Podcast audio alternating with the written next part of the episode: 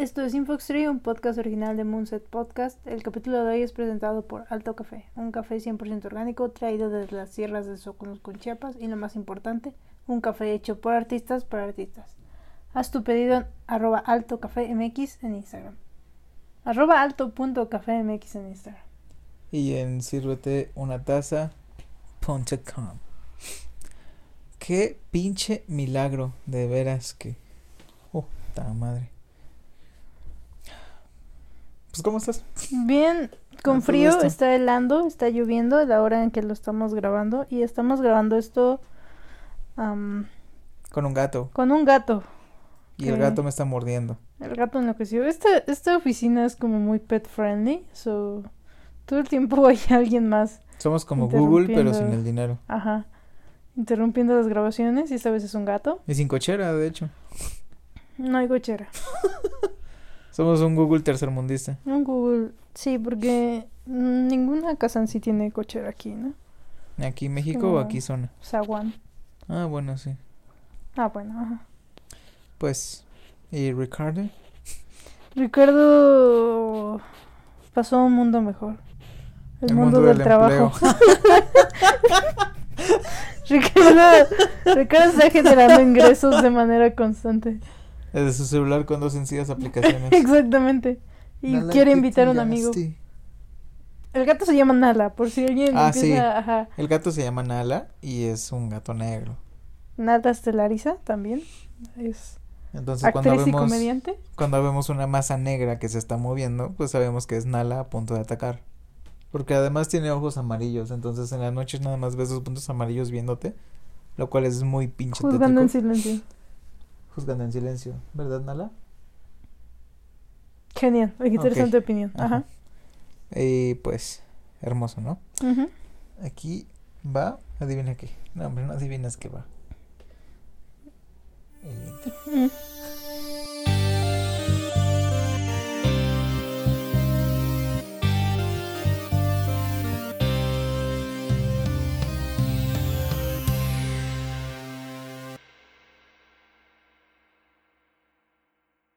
Bienvenidos todos a Infoxtree, un podcast sobre la industria del cine y entretenimiento en México, en donde está medio jodida, y el mundo, en donde cada jueves vamos a compartir un poco de anécdotas, datos, consejos, experiencias, cosas que nos topamos en esta incursión al mundo del entretenimiento narrado por profesionales, amateurs, estudiantes y nosotros.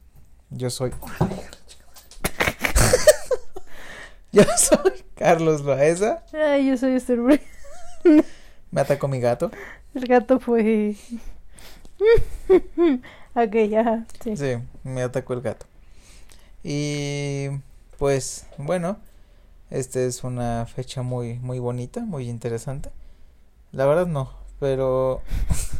Gracias. Fue, fue hace un mes que subimos el último capítulo. Y de hecho creo que el último fue el de Nos llevó la patrulla, así que puede ser, si no conoces el contexto, un buen cierre de temporada. Acabamos de salir de la cárcel. ¿Puede, ¿puede significar eso?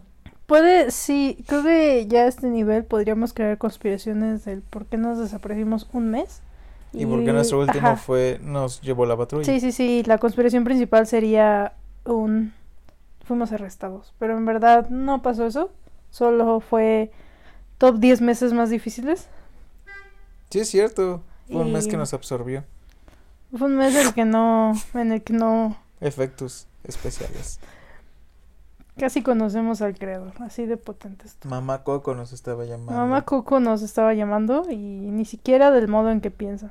Creo que debemos explicar aquí qué es lo que pasó o nos esperamos al final. Pues es que no quiero, o sea, sí, pero no quiero sonar como los que dicen, se vienen cosas chidas, emoji, emoji. Pero. Se vienen cosas chidas. Emoji, emoji. Y normalmente el emoji, emoji es uno de lentes y una manita así. Así como. Nice, Como de nice, ajá. Pero pues estuvimos en rodaje, estuvimos en, en llamado de un proyecto que tenemos con un amigo. Y pues, este, pues eso nos. pues se vienen cosas grandes. ocupados, ¿no? Exacto, se vienen cosas chidas, emoji, emoji. Y este, pues bueno, como en unas como en dos semanas, ¿no? Tres, más o menos, se da a conocer que era. En este mes. En Ajá, este en mes, este mes. Este se dará a conocer Ya la estamos situación. empezando julio, el mejor mes del año. Quien sea cáncer, felicidades. Yo soy cáncer. Qué horrible. Felicidades. Ajá, sí. Qué bonito. Pues bueno, el tema que nos atañe el día de hoy, la razón por la que estamos en, en sus bellos audífonos, bocinas o computadora, iPod, si es que todavía existen. Walkman. Ah, no, no, Walkman. Walkman no podemos usar. ¿Qué tal que lo descargaron? Lo quemaron en un disco y ya. En enero, exacto. Pasa, mecha. Ajá, sí, perdón. El tema de hoy es que, bueno, eh, estábamos un día en el cine. Hace una semana, más o menos. Vimos una película que nos gustó. La verdad está, está bastante decente. Decente. Y esa película es El Conjuro 3. Una película que es la apuesta de verano de Warner. Y creo que es interesante abordar en un capítulo de Infoxtree el caso de cesión de derechos para su explotación en general y cómo funciona el basado en hechos reales, usando de ejemplo claro esta película o universo, claro que sí. Ok. Es hermoso, ¿no? Este, sí, me sentí como nosotros somos el equipo 3 y ahora tengo que decir mi parte. Ahora tienes que decir tu A mí parte. me tocó una pequeña parte porque al parecer no sirvo para escribir, así que me corrieron. Nala lo hizo. Nada me corrió, así que bueno, creo que lo que llama mucho la atención de esta saga es ah, la historia detrás.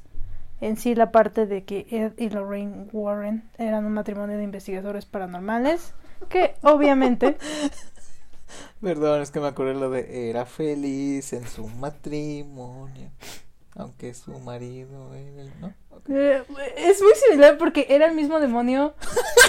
No era el demonio, pero Ed era demonólogo. Mira, Ramito de Violetas pudo sí, ser sí, sí, basado sí, en pudo Ed y ser Lorraine basado. Warner. Ah. Podemos dedicarle un capítulo. Top 10 teorías Como conspirativas. ramito de... Ah, bueno, en fin. Investigaban cosas paranormales, paranormales y pues obviamente esos casos in- inspiraron la saga de El Conjuro, que hasta ahora son tres películas, quién sabe si se hagan más. Y bueno, todo es bonito y maravilloso y a todos nos encanta. Y el único problema aquí es que la mayoría de los casos que impulsaron su reconocimiento de estos cuates o su popularidad, pues no están muy bien respaldados, por así decir, documentados. Música dramática. Muchos de los documentos que están detrás de los casos son simples relatos sin testigos ni evidencia fotográfica y los documentos que tienen algunos casos pues ni siquiera apoyan las historias en sí. Así que, bueno, he ahí un problema, ¿no? Ahora, Ed, como ya dije, era un demonólogo, que para quien no sepa es el estudio de los demonios, sus orígenes y naturaleza y cosas así, muy uyuyuy. Ese güey era un ñoño. Era un ñoño, creo que... Ay, sí, no. Sí, porque el estudio de los demonios es, es saber mucho pedo bíblico y muchas leyendas Sí, sí, y sí, sí, cosas sí, así. ajá, es toda esa parte, ahora sí que es, La parte ñoña. ajá, es la parte ñoña de... Y Lorraine Warren era una clarividente, o sea, ve cosas. Palabras más, palabras menos, percibe cosas. ¿La bruja escarlata? Ah, un poco, por así decirlo, sí, creo que sería una explicación simple. Y todo esto estaría súper cool. La única otra cuestión que sucede aquí. Ignoren eso. Fue el gato. Este, es que ellos basaban todo esto o lo veían todo esto desde la religión católica. Y entonces ustedes pensarán, ¿qué tiene esto que ver con los demás? bueno, básicamente todo, ¿no? Pues mira, cuando la religión católica dice que alguien está poseído, el paso siguiente es prenderle fuego. la Exactamente, historia ¿no? nos lo dice. Eh, la religión católica era el centro de su trabajo, literalmente. Todo lo que hacían era juzgado con base en el catolicismo. Inclusive muchas de las historias, si algo no encajaba con su lógica religiosa, lo acomodaban para que entrara en tales categorías. Gran, el gran ejemplo es el caso de Annabelle, una muñeca que supuestamente estaba poseída por una niña de 7 años llamada Annabelle. Y entonces estos cuates llegaron y se dieron cuenta que no encajaba con sus ideas, por así decirlo, y decidieron que la muñeca era manejada por un espíritu maligno con el objetivo de poseer a todos los habitantes de la casa donde vivía Annabelle y los iba a matar a todos. O sea, a lo mejor la pinche muñeca era tan tan tan ligera que el viento la movía y estos güeyes ya creándole un personaje. Sí, sí, o sea, si estaba poseída o no, X, pero era una niña de siete años ahí diciendo, ayuda, Oli, quiero, quiero agua, jugar. y estos cuates lo que hacían era, pues, exagerarlo. Entonces, como el caso de Annabelle, muchísimos más pasaron. Era como gran parte de lo que vendía en ellos. Inclusive, aunque decían que no tenían problema en trabajar con personas que tuvieran otras religiones y shalala, pues no es cierto. En su mayoría, o más bien todas las personas con las que trabajaron y todos los casos que documentaron son con familias católicas. Lo cual tiene lógica, ¿no? Tiene mucha lógica porque lejos de eso, o sea, ¿cómo vas a trabajar con familias que no son de la religión católica? Si la mayoría de dioses que no son de la religión católica, para la religión católica es un demonio. Exactamente, exactamente Entonces- ese es el problema. Ajá, o Que sea, Todo lo juzgaban desde el punto de vista de su religión y por ende, ajá, por ende lo que estaba mal en su religión, a lo mejor no estaba mal en las otras, o ni siquiera tenía un sentido maligno, pero ellos le daban ese sentido maligno. O sea, Ed y Lorraine Warren pudieron venir a la Ciudad de México, ver que se adoraba a Tlaloc y decir, no mames, pinche ciudad Exactamente, exactamente eso pasó. de, ajá, ajá. demoníaca, diabólica, Debólica, debólica, devota y bólica, devota y bola, polaca. debólica. Ajá. Ya, ya hay un colapso general estos días en este lugar. Ah, bueno, entonces, eso es lo que pasaba. Y bueno, era un gran problema porque pues eran mamadas, pero es que no sé cómo decirlo de manera bonita, yo no sé. Porque pues sí, o sea, muchas de las personas que que ayudaron en verdad no tenían un problema paranormal, pero el hecho de que ellos no pudieran distinguir esta diferencia, pues había pedos, ¿no? Tenían un San Juditas Tadeo y decían, este demonio es Ajá. Jesús Verde. Exacto, Jesús Verde. Y, y entonces, pues, eh, es gran parte del problema en sí. Y bueno, otra cosa a recalcar es que todas sus investigaciones, ninguna cobraron, pero, pues, sacaron dinero haciendo libros de estas investigaciones y echándose toda la recopilación, y pues de ahí sí sacaron su dinero, O su sea, dinerita. Carlos Trejo.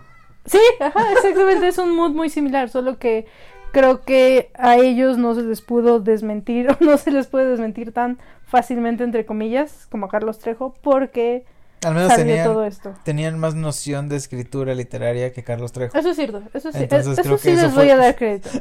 Fue mucho más Son fácil. mucho mejores escribiendo que Carlos Trejo, Bueno, creo que lo dije. un vendedor de hot dogs en las calles de Manhattan tiene mejor léxico que Carlos Trejo. Sí, Y que cualquier persona en México, sí, sí, sí, básicamente. sí, Entonces, sí. ok.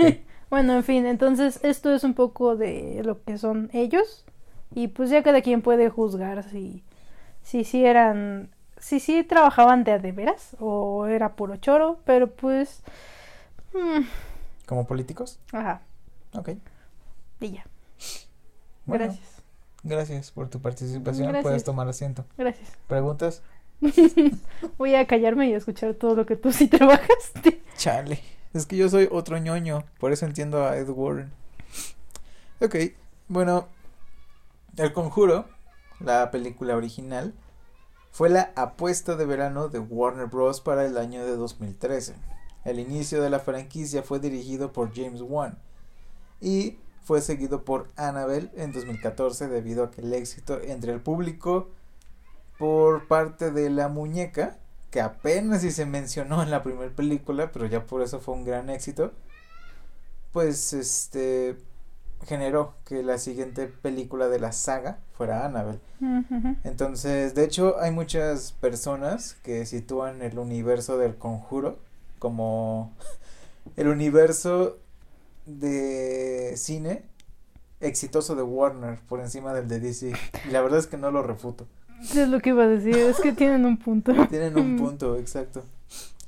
Entonces fue El Conjuro, luego llegó Annabelle, que Annabelle, por cierto, fue escrita por Gary Doberman, quien años después y después de escribir toda la trilogía de Annabelle, escribió It 1 y 2.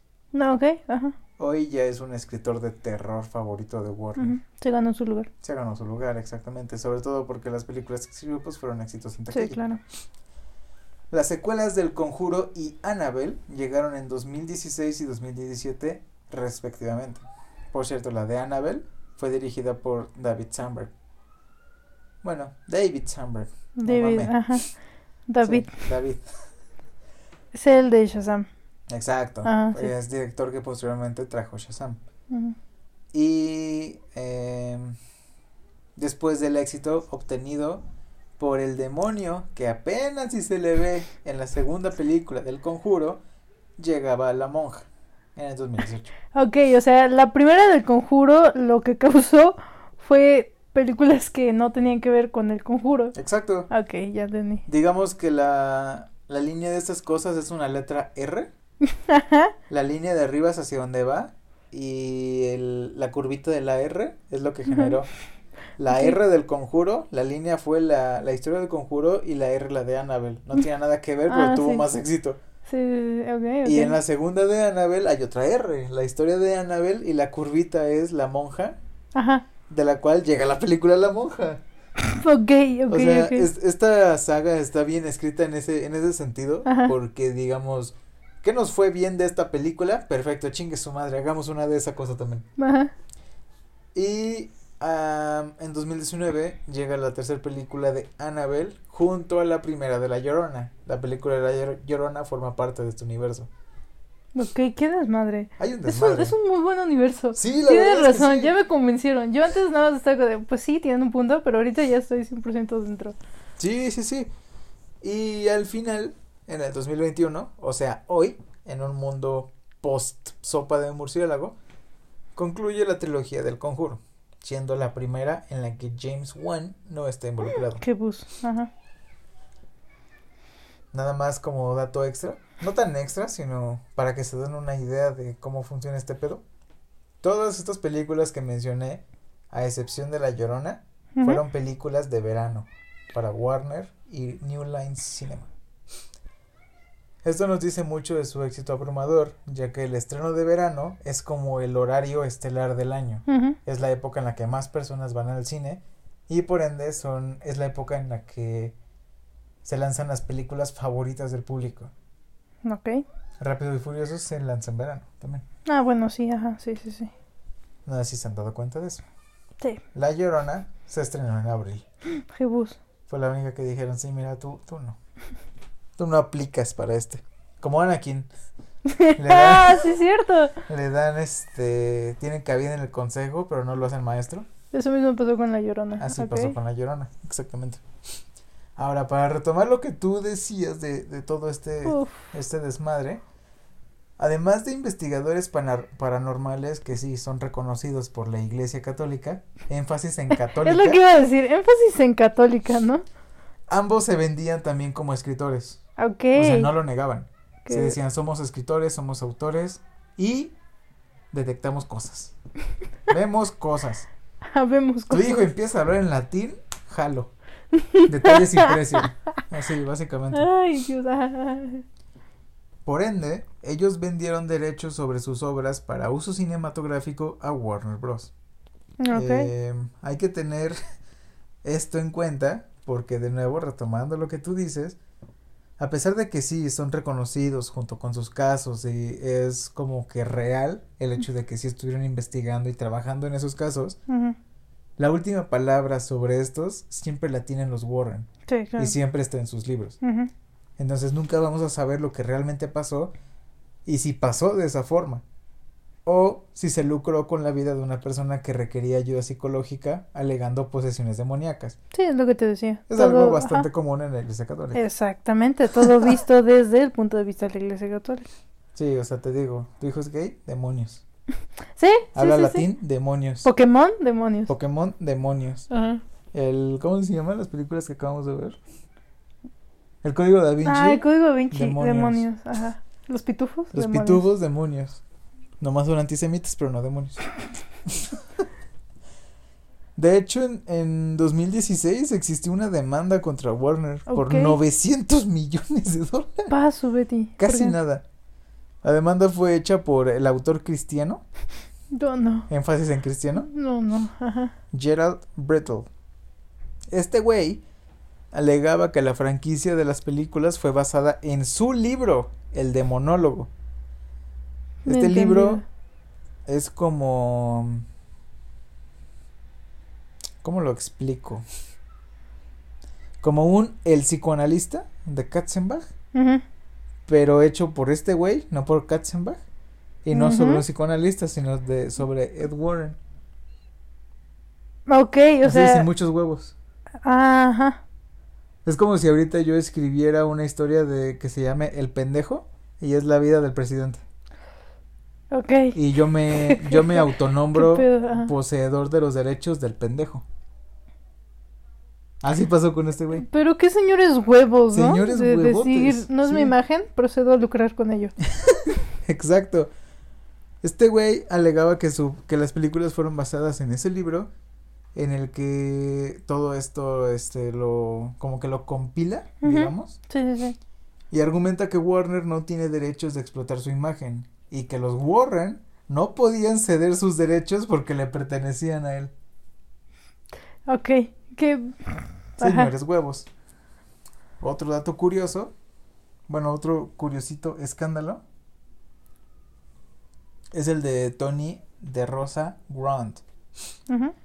Este güey en 2013 se puso en contacto con Warner para informar que los Warrens estaban ocultando la aventura de décadas de Ed Warren Oh, claro, claro, esa parte, ajá. con una mujer llamada Judy Penny, que Ujú. comenzó cuando Judy tenía 15 años. Sí, claro, ajá. Sí, sí, recuerdo esa. Ese- Recuerdo esa parte de la historia. ujú. De hecho, creo que yo conocí el conjuro por ese chisme. Por el chisme de, de, de, de, de este cuate. Sí. O sea, no, Oh. no sé, no sé tú, pero cuando salió la del conjuro, realmente no había como que mucha promoción. Fue literalmente sí, la sí, sí. apuesta de Warner al verano. Pero yo creí que iba a ser una película de terror como que muy X. Y ya que empiezan a salir todo esto, que no, que los casos de, de la muñeca Annabelle fue real y que hay fotos de la muñeca Annabelle, fue que dije, ah, cabrón, pues hay que verla. Y nunca se vio la chingada muñeca Annabelle, más que cinco minutos. Ajá. Y este, creo que fue, fue este chisme el que me hizo voltear a ver que existe una película llamada El Conjuro en los cines cuando apenas salió. Pero de hecho, ahí no acaba el chisme, Ok. la demanda de Brittle, el autor cristiano. La concluyó él mismo. Dijo que no tenía control de su propio caso, debido a que De Rosa exigía lo mismo que él, pero ofrecía información de esos supuestos abusos. O sea, el otro güey sí tenía información, ¿no? Ajá, o sea, el otro güey decía, mira, Aquí simio no mata simio, Ajá. pero tú las llevas de ganar, Sí, carnal. sí, sí. Jódelos. Ok. Y que Dios te acompañe. Y no pasó a mayores, porque sí sé que el chisme de este cuate con un pasado muy oscuro, por así decirlo, intentaron Ah. ocultarlo más que mm, más que cualquier cosa. De hecho, sí encontré, pero no lo quise poner. Bueno, lo, lo comento nada más en Por chisme. chisme, ajá. No lo quise poner porque no lo decían, digamos, ni periodistas, ni medios Oh oficiales, ni nada de o sea, eso. sí es chisme. Pero hay rumores Jesús. de que el mismo Tony de Rosa, Ajá. el que supuestamente envió los correos, Sí, sí, sí. dijo, no, ni mergas, yo no hice nada. Y que todo fue un montaje de Warner para ceder en la demanda del otro güey. Y es que todo puede pasar, la verdad. O sea, yo no quiero. Chale. Ajá, Uf, chisme. ajá. Hace falta cafecito. Hace falta, hace falta café y está lloviendo además. Ya está que- lloviendo. Y el gato ya se durmió. El gato ya se durmió, ya dejó de fastidiar. Muy bien, gato. Ajá. Y así es como el basado en hechos reales Ujú. es que funciona. Según yo, llámenme mamón, llámenme mamón, Ajá. pero el truco está en la palabra basado. Ajá. Sí, sí, sí, sí, sí. Sí, sí, sí, sí. sí. No significa que pasó, significa que un suceso real inspiró sucesos ficticios. Es como decir que Game of Thrones está basado en hechos reales, porque su historia está basada en la historia real Ay, escocesa. Ajá, sí, es que es las letras pequeñas del contrato. O sea, Exacto. creo que inclusive lees nada más la parte de hechos reales. Tú lees hechos reales y dices, claro que sí, por supuesto, esto pasó y nos vamos a morir todos y Diosito existe y me van a jalar las patas en la noche. Exacto. Pero el basado, básicamente te están avisando que tomaron parte de eso en un, este, en una compilación y armaron algo. Creo que eso es como podrías decirlo y funciona. Creo que funciona muy bien porque el basado en hechos reales inmediatamente es una gran palanca para ganar gente. O sea, es lo que sucede inclusive a lo mejor en este salto de películas de terror. El cómo am, se manejaba cierto tipo de terror y cuando salió esto del conjuro, que inclusive tenía el, basado en hechos reales y la historia de estos cuates y como ah, una investigación detrás, entonces jalaba gente porque la gente decía, uy, cositas oscuras, veamos. Y entonces, y entonces como que era ese, no sé, como morbo, entre comillas, de decir, uy, y como que está basado en hechos reales, a ver, Agárrense. cuéntenme. Ajá. Y es por eso que estos cuates empezaron a cobrar ah, fama, digamos, un poco a diferencia de Carlos Trejo. Lo que me refiero es que en sí su carrera actualmente o su popularidad está construida no en base a su trabajo, sino a las películas que están. En base al, al nombre que se hicieron por las películas. Ajá, exacto. Porque la verdad, no sé, tampoco encontré eso. Ajá. Tampoco me metí mucho a investigar de eso. Pero no sé la opinión real de, por ejemplo, si hablamos en la primera película del Conjuro, la familia, los Perron. No sé la opinión real de los Perron. O sea, si dicen, güey, eso nunca pasó. Ajá, es que en su mayoría nunca se les ocurrió recopilar la parte de las víctimas, por así decirlo, de las otras personas. Es lo que decía, que justamente no hay am, testigos, por así decirlo. Ellos lo escribían y ya. Ahí culminaba, no había ninguna parte que dijera tal persona dice que afirma esta situación.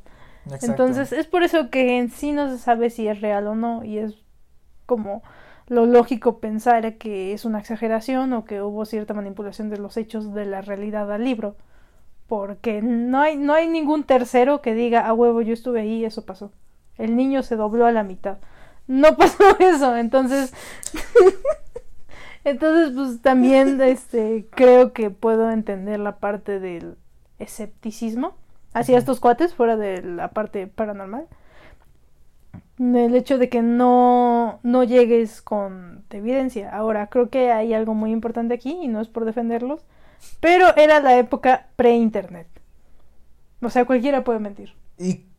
am, No puedes buscar en internet decir así como de tal, tal, tal y decir es una mentira. sí. Él estaba en Miami cuando esto ocurrió. Pero creo que además de eso, digo, no tengo tampoco los datos exactos.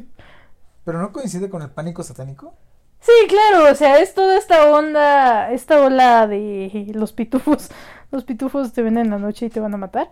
Ajá, los duendes. que estaba saliendo en ese momento y es gran parte, es literalmente la razón por la que el problema, entre comillas, gira en torno a la frase catolicismo. El hecho de que todo, todo se está juzgando desde ese punto de vista. Digo, bien se pudiera juzgar de- desde otros puntos de vista si en verdad quieres generar un, una historia objetiva, pero no Exacto. todo se juzgaba con base en eso y ellos eran como el típico ah, matrimonio que encajaba entre comillas con estas estas. Reglas, ajá, características de unas personas correctas y unas personas que hacían todo bien. Y es un poco lo que te decía que si no había más de lo del rollo del cuate este y su amorío con la chava esta, porque ah, no sé dónde leí que también es muy chisme. Esto ya es un muy, muy chisme. Claro, por eso dije que falta el café. Ajá. Este, que inclusive se, en el contrato o en la sede de derechos para hacer las películas se incluía la parte de favor de no mencionar que había menores de edad. Este, que había romances con menores de edad. Gracias. Es que Y es muy curioso porque, ¿por qué existe, no? O sea, ¿por qué poner esa cláusula innecesaria a lo mejor? tengo entendido Ajá. que Lorraine Warren. Vendió los derechos de sus libros Sí, sí, sí. una vez que Ed murió. Sí.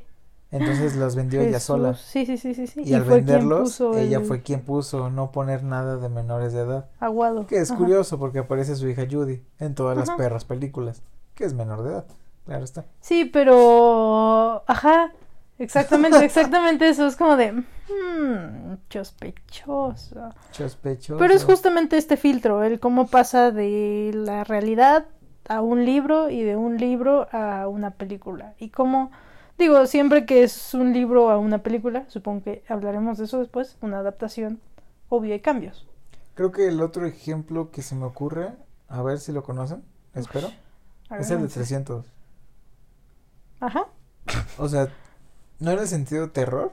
Sí, sí, sí, en el sentido de adaptación. En el sentido tampoco, sino Ah, en el sentido caray. basado en hechos reales. Ay, ay, ay. ay. Sí, o sea, existió la batalla de las Termópilas, existió el pequeño ejército de la pequeña nación espartana, que si bien les fue de la verga, ayudaron a que a futuro no les fuera tan de la verga. Ok. Entonces, con base en la premisa de que un pequeño ejército que peleó contra el más grande ejército de la época fue brutalmente aplastado, surge un escritor como Frank Miller que adapta la historia a una novela gráfica, Sí, claro. en la cual se le adapta, o sea, por, por adaptación me refiero a darle todo, ¿no? Darle protagonista, a lo mejor Leónidas ni era así como el gran líder, pero teníamos que tener un líder, el cual es Leónidas. A lo mejor Efialtes ni era tan culero, ni era tan deforme y ni siquiera tuvo que ver. Pero tenemos que-. Debemos tener un traidor, está Efialtes. Y está el rey Jerjes, que a lo mejor ni sabía que su ejército estaba a punto de darse en su madre con 300 güeyes, pero que tenemos que tener un villano. Entonces, ahí está la adaptación, que a posteriori Ay, yo me siento bien licenciado. bien licenciado. que a posteriori vendría siendo la película de Señor, Dios, No. director, Oh, no. inalcanzable, Mm. perra, No lo sé. Vamos a recibir hate mail. Zack Snyder. Ok. Hubo silencio incómodo en Sí, set. hubo un silencio incómodo en la set. Pero, pues sí, es justo eso. Historia. Ahora sí que. Suceso histórico. ah, libro. Adaptación cinematográfica. Sí, exacto. Es, básicamente como- cómo le cuentas a tus amigas el chisme de tu novio que te engañó. Exactamente, Y cómo exactamente. lo cuenta el novio. ¿Cómo lo exageras? Así como de claro que sí. cómo lo Y exageras, no me peló por un día y solo fueron como tres horas, ¿no? Y Y estaba el en el güey baño. estaba trabajando. Ajá, sí. Entonces, este, sí, sí, sí, se vuelve todo un chisme. Y obviamente entiendo la parte de que se vuelva todo un chisme porque hasta cierto punto. Vende. Ajá, y la versión histórica, volvemos a lo mismo que decías, no va a tener en sí un protagonista, que es lo que necesitaría una historia para ser funcional. Exacto. Necesitarías tú crearle ese mm, esa base para que sea vendible, sea veíble y sea entendible. A lo mejor si no, no. Sí, o sea, ya viéndolo desde el punto de vista de la adaptación, a lo mejor este matrimonio Warren era una pareja de viejitos que iba todos los días a la iglesia, Qué viejitos. ajá. pero que al necesitar adaptar la historia a romantizar su relación, Ajá. ya se convirtió en el gran matrimonio que el esposo le canta a la esposa canciones de Elvis con una guitarra en una casa embrujada, cuando en realidad el güey ni siquiera a lo mejor la quería y sí tenía un amante de 15 años. Dios mío. ¿Mm? ¿Mm? ¿Mm? Aguas escritores, a escribir chido. A resolverle la vida a sus personajes Ay, como Dios lo mío. hizo. Hacerles un bonito matrimonio. Exacto, hacerles un bonito matrimonio, un bonito final y desenlace. Qué bonito consejo. Me inspiraste. De escritor a escritores. To be. ¿Y ya? Pues sí. Ya, siempre grabamos esto horarios horribles. Sí, es un horario terrible. Vamos a... Se vienen cosas grandes y dentro de esas cosas grandes implica no la readaptación de esto, pero sí... El este, reformato. El reformato. También, ni tan reformato. Creo que eh, para la gente que nos escucha no pasará nada diferente, pero para nosotros será una gran ayuda. Así Exacto. que este, estén atentos a todas nuestras redes sociales. Y por todas nuestras redes sociales creo que nada más es una la que decimos. Pero me sentí muy profesional diciéndolo. Nada más te falta decir. Muchos me han estado preguntando Ajá. que por qué no he subido ni madres.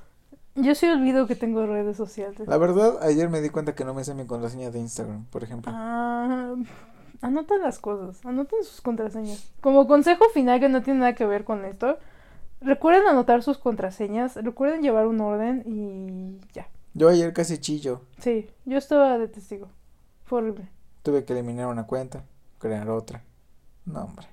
Es horrible. Lleven un orden de sus contraseñas. Como dato, fuera de la industria, lleven un orden en sus contraseñas. Y un sponsor que por desgracia no me pagaron para hacerlo, pero deberían.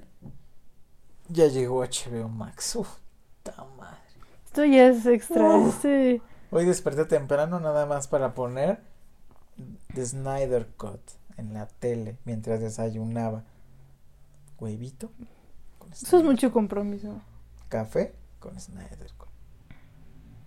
Soy como Bob Esponja diciendo de noche.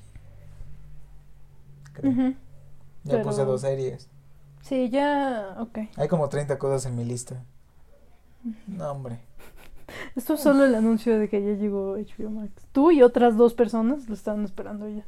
Yo estaba A los esperando. demás, como que fue de. Ah, sí, qué Yo, yo era el ñoño que lo estaba esperando desde que estaba a punto de estrenarse la última temporada de Game of Thrones. Ok, sí, es bastante. Sí. Ujú. Me alegra que estés bien. Gracias. Duerme, no hagas maratón. La verdad no creo. Hay Mm. muchas buenas series Mm, esperando. En fin, eso, eso es todo. Pues sí. Este capítulo fue corto porque pues estamos apenas regresando al ruedo.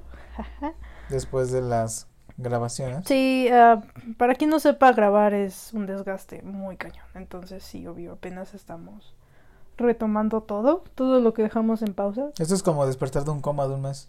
Es como despertar de un coma de un mes, exactamente. Estamos despertando de coma de un mes viendo que los guiones que escribimos no duran lo que pensamos que iban a durar, este que no estamos grabando, que Nala duerme en las tardes, cosas así. Nala se duerme aun cuando hay mucho ruido. En este momento ya está perdidísima. Sí. Y llevamos media hora Nala, Nala está súper chill, en fin, Eso es todo. Y bueno, Moonset Podcast, como el coronavirus, está evolucionando y creciendo. Uf. Así que, tanto en Infoxtree como en futuros proyectos, como su nombre lo dice, de podcast, pues va a haber muchas cosas, muchos buenos cambios. Les estaremos avisando, porque seguramente al ser el, el proyecto primero de, de Moonset Podcast, pues nos van a ocupar como, como perras a poner, órale, pon el tráiler de tu amiguito. Y mi amiguito ni lo conozco. Entonces seguramente si ven el tráiler de mi amiguito, pues se suscriben a- al programa de mi amiguito, ¿no? por favor. Mínimo, si ya vamos a ocupar mi espacio para promocionar a mi amiguito, pues que valga la pena, ¿no? Chinga. Creo que más queja que... ¿En qué momento esto fue? Ya vámonos a dormir. Pinches Ya, ejecutivos. duérmanse temprano, ¿Crees que me corran por decir eso? coman frutas y verduras, tomen agua, ¿Puedo poner HBO? tomen agua y recuerden que ah, los pitufos no son satánicos. Ya, es mi mensaje de paz de hoy. ¿Qué otra cosa no es satánica? Los tazos no son satánicos. Es que todo era satánico, ese es el problema. Todo, o sea, literalmente sí era como de... ¡Ah! Ah, pues la- las letras de las canciones al revés. Ah, Decían sí, que tenían cierto. mensajes satánicos. O los mensajes, digo, los, los, los videos mal editados del canal 5 que suben a las 5 de la mañana Exacto, era- también son satánicos. todo era satánico. En No, fin, lo- no los vean, No amigos. todo es satánico, por favor. Y como recomendación final, si quieren, si les gusta el género del terror, ya saben que en este podcast no vamos a decir qué, qué chingaderas, chingaderas sobre las tramas, pero si les gusta el género del terror y disfrutan películas como las del conjuro, creo que pueden disfrutar películas que son escritas y o dirigidas por Scott Derrickson. Uf, sí. Vamos. Tardé un segundo en captar quién era. Es que pensé que ibas a decir el, el cuate de Shazam. Iba a decir así como de, "Mm, ok. Pero. Scott Derrickson sí. Sí, sí, sí, sí, sí. Es Una- de mis películas Sí. favoritas de terror, él Uf. la escribió, ¿la dirigió? No me acuerdo. Creo que sí la Sí, dirigió. sí la dirigió. La escribió y la dirigió. Se llama. Uf. Como verga se llama. ¡Ah, qué bien! Siniestro. No, ¿No es siniestro? ¿no era la de Eric Bana? Eh... Eric Pana. Eh, Fresco mi pana. decir en el nombre de la rosa, pero... Ah, cabrón. No, esa, eso es medieval. Un momento, miren. en fin. Este. Ah, pónganse, para pónganse a quien ver no videos de sepa, gatitos. para quien no sepa, no puedo hablar de Scott Derrickson porque es uno de mis directores favoritos y a lo mejor en modo popular podríamos decir que dirige Doctor Strange. Es el director de Doctor Strange, es el cuate que lo escribe y va a ser el que hacía Doctor Strange 2 y yo estaba fascinada porque va a ser de terror. Hizo las dos. Con razón. Ajá. Siniestro eh, con Ethan Hawke y Líbranos del Mal con Eric Bana. Son dos de mis dije, películas exacto, favoritas. Tú dijiste Siniestro. Yo estaba hablando sí. de Líbranos del Mal. Ah, yo decidí. pero no me acordaba que también hizo Siniestro. En fin. Las este, dos es son muy buen buenas de terror. Ah, también hizo El exorcismo de Emily Rose. Sí. Muy es buen muy director, buen director y de escritor. Ujú. De hecho, por eso está escribiendo Doctor Strange, Multiverse of Madness, como la primera película de terror. Pero solo está escribiendo una parte, ¿no? Lo degradaron de director a escritor. Ah, es que creo que la hizo muy heavy para hacer Marvel. Sí. Y conociendo, y si ven su filmografía, sí se van a dar cuenta que su cuate está como de. ¡Ah, agua bendita! ¡Chingue su madre! Entonces sí con, puedo- con música de los Doors de Ajá, fondo. sí, entonces creo que puedo imaginar el por qué dijeron no. Les diría que pongan en los comentarios, pero en esta madre no hay comentarios. Entonces pongan en el grupo de Ingrupstream en Facebook. Es el mejor nombre del mundo y lo saben. Así como Infoxtree. Ya vámonos. de In aquí. Group Stream. Es- ya vámonos. Hermoso. A mí me pueden encontrar como arroba Carlo Aesa. Sí, arroba Carlo Aesa y tengo un blog. ¿Blog? Blog. Blog. Estoy dormido. Que es carloaesa.wordpress.com porque claro que es gratis. ¿Y a ti cómo te pueden encontrar? Yo estoy en Instagram y en Twitter como Esther, Bri, H, y ya. ¿Sin punto? No, sin punto. No sé por qué por mucho tiempo dije que tenía punto. No tiene Creo que punto. mitad del podcast lo promocionaste con punto. Probablemente. No tiene punto. Síganme. Este. Y ya. No subo gran cosa, la verdad. Pero pues, síganme. Ok, yo subo fotos en ala, por si quieren conocer al gato Fotos de gato. Ajá. Pues ahí está, ¿no? Va. El capítulo de hoy fue patrocinado por Alto Café, un café 100% orgánico, traído desde Chiapas y también un café hecho por artistas para artistas. Presentado por Moonset Podcast. Esto ha sido Infoxtree. Bye. Miau.